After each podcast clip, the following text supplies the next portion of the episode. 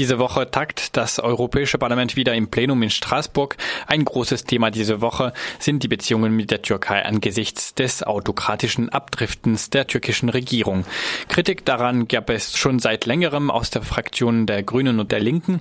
Auch die Kommission legte vor einigen Wochen einen kritischen Fortschritts- bzw. Rückschrittsbericht zur Demokratie und Rechtsstaatlichkeit in der Türkei vor. Doch weder sie noch die Regierungen der Mitgliedstaaten konnten sich dazu durchdringen, politische Konsequenzen daraus zu ziehen.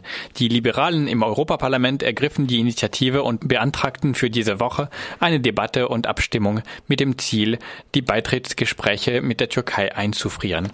Auf seiner gestrigen Pressekonferenz erklärte Fraktionsvorsitzender Guy Verhofstadt warum. The report of the European Commission is devastating on the state of democracy in Turkey. Der Bericht der Europäischen Kommission über den Zustand der Demokratie in der Türkei ist verheerend. Über 100 Journalistinnen inhaftiert. Dutzende Medien wurden geschlossen. Abgeordnete werden kriminalisiert oder inhaftiert.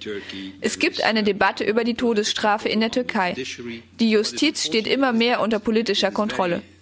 Traurig ist, der Bericht der Kommission ist sehr klar und tiefgreifend, doch die Kommission zieht keine Schlüsse daraus. Ich glaube, dass das falsch ist. Unsere Beziehung zur Türkei ist zunehmend eine Bürde, ein Glaubwürdigkeitsproblem für die Union. Wie kann man einerseits sagen, europäische Werte sind entscheidend und erkennen, dass es ein Problem in der Türkei gibt und andererseits einfach sagen, wir fahren mit den Verhandlungen fort. Mit der Fraktion haben wir die Initiative ergriffen, eine kleine Resolution über die Türkei vorzuschlagen. Sie ruft hauptsächlich zur Unterbrechung der Beitrittsverhandlungen auf und bittet die Kommission, eine Reihe von Kriterien vorzuschlagen. Die Verhandlungen könnten dann wieder aufgenommen werden, wenn die türkische Seite diese Reihe von Kriterien erfüllt again if these uh, criteria are met uh, by our Turkish counterparts. Auch der Chef der christdemokratischen Fraktion Manfred Weber kritisierte mit klaren Worten das Vorgehen der türkischen Regierung gegen die Demokratie und die Rechtsstaatlichkeit. Wir stehen voll und ganz hinter dem türkischen Volk, das äh, sich dem Militärputsch widersetzt hat.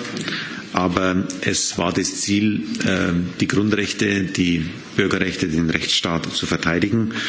Und genau da sehen wir jetzt große Attacken. Hunderttausende von Beamten sind aus dem Staatsdienst entfernt worden. Wir haben massive Einschränkungen der Pressefreiheit. Äh, die Verhaftung gewählter Abgeordneter steht leider auf der Tagesordnung. Und wir haben auch eine Reihe von neuen Drohungen der Türkei gegenüber den Partnern. Und das zeigt, dass der Rechtsstaat leider ausgehöhlt wird. Die Demokratie wird eingeschränkt und der Staat wird umgebaut. Und darauf muss die Europäische Union jetzt Antworten geben. Eine der Antworten ist zunächst, wir stehen zur Partnerschaft. Die ausgestreckte Hand der Europäer gegenüber unseren türkischen Partnern ist vorhanden. Aber diese Partnerschaft ist keine hohle Partnerschaft. Diese Partnerschaft ist eine Partnerschaft, die auf Werten, auf Grundprinzipien beruht. Und deswegen bitten wir und fordern wir ein klares Signal äh, der Mitgliedstaaten der Europäischen Union bei den Beratungen über die Beitrittsgespräche ein. Äh, und das bedeutet konkret, dass die EVP-Fraktion ein Einfrieren der Beitrittsverhandlungen fordern. Die christdemokratische Fraktion unterstützt also die Resolution der Liberalen und fordert, die Beitrittsverhandlungen auf Eis zu legen. Diese Entscheidung fällt dieser Fraktion jedoch sicherlich leichter als anderen im Parlament, denn wie Manfred Weber es erklärte, Ganz generell möchte ich sagen, dass äh, die EVP-Fraktion als eine der wenigen Fraktionen immer klargestellt hat, dass eine Vollmitgliedschaft aus unserer Sicht kein nachhaltiger Weg ist. Wir sind der Meinung, dass die Partnerschaft mit der Türkei darauf beruht, dass wir individuelle Abkommen schließen, wie wir es beim Flüchtlingspakt äh, gemacht haben. Soweit Manfred Weber, Fraktionsvorsitzender der Christdemokraten. Er kritisierte auch das Doppelspiel von Ministerinnen der Mitgliedstaaten, die einerseits öffentlich das Vorgehen der türkischen Regierung deutlich kritisieren, sich jedoch auf EU-Ebene nicht darauf einigen konnten, die Beitrittsverhandlungen einzufrieren. Auch die sozialdemokratische Fraktion kritisierte deutlich das Vorgehen der türkischen Regierung und erinnerte daran, dass Erdogan in den vergangenen Monaten über 100.000 Beamtinnen entlassen hat, die höchste Anzahl an JournalistInnen weltweit inhaftiert hat, Dutzende Medien geschlossen, Parlamentarier und BürgermeisterInnen kriminalisiert hat und die Todesstrafe wieder einführen will. Sie stellt sich ebenfalls hinter dem liberalen Vorschlag. Auf Nachfrage eines kurdischen Journalisten erklärte der sozialdemokratische Fraktionschef Gianni Pitella, dass seine Fraktion lediglich die Beitrittsverhandlungen einfrieren will, nicht aber die Zollunion oder das Flüchtlingsabkommen in Frage stellen will. Laut Rebecca Harms ist die grüne Fraktion in Bezug auf die politische Lage in der Türkei der Auffassung, dass wir natürlich äh, die Regierung der Türkei dabei unterstützen müssen, äh, die Verantwortlichen äh, für den Coup im letzten Sommer zu finden und in rechtsstaatlichen Verfahren auch zur Verantwortung zu ziehen. Aber das, was wir in der Türkei beobachten, hat mit rechtsstaatlicher Aufklärung und auch dem Prinzip der Verhältnismäßigkeit nichts mehr zu tun. Soweit Rebecca Harms, Co-Fraktionsvorsitzende der Grünen. Die Grünen werden ebenfalls den Vorschlag der Liberalen unterstützen. Hier nochmal Rebecca Harms bei der gestrigen Pressekonferenz ihrer Fraktion. Wir sind äh, zu diesem Zeitpunkt äh, der Auffassung, äh, dass auch entsprechend dem, was äh, wir verankert haben, als die äh, Verhandlungen eröffnet worden sind, dass äh, die Beitrittsgespräche eingefroren werden sollen.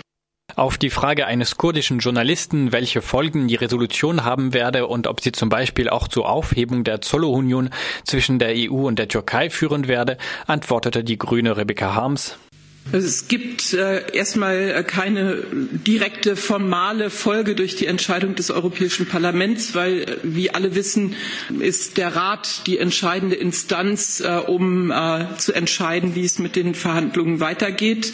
Gerade auch basierend auf meinen letzten Besuchen in der Türkei, meinem letzten Gespräch mit Demirtas zwei Tage bevor er verhaftet worden ist, weiß ich, wie wichtig das gerade auch für die türkische Opposition ist, dass die Europäische Union zwar Konsequenzen zeigt gegenüber Erdogan und dem, was er tut, aber dass trotzdem äh, es sehr wichtig ist, nicht äh, komplett äh, alle Gesprächskanäle oder den Dialog mit der Türkei insgesamt zu verlieren. Die linke Fraktionsvorsitzende Gabi Zimmer verwies auf den durch Erdogan zu seinen Gunsten umgedrehten Staatsstreich und forderte, dass die Europäische Union das Flüchtlingsabkommen mit der Türkei aufkündigt. Das Europäische Parlament debattierte am gestrigen Dienstagnachmittag über die von den meisten Fraktionen unterstützte Forderung an Kommission und Mitgliedstaaten, die Beitrittsverhandlungen mit der Türkei einzufrieren. Die Abstimmung über diesen Vorschlag ist für Donnerstagmittag angesetzt. Wie alle Resolutionen Resolutionen des Europaparlaments ist auch diese unverbindlich für die Kommission und die Regierungen der Mitgliedstaaten im Rat der Europäischen Union. Die Resolution könnte vor allem dann politischen Druck auf die Institutionen üben, falls wie erwartet eine überwältigende Mehrheit der Europaabgeordneten die Resolution unterstützen. Doch mit der notwendigen Mehrheit für das Einfrieren der Beitrittsverhandlungen ist momentan bei den Mitgliedstaaten nicht zu rechnen, so die EU-Außenbeauftragte Federica Mogherini.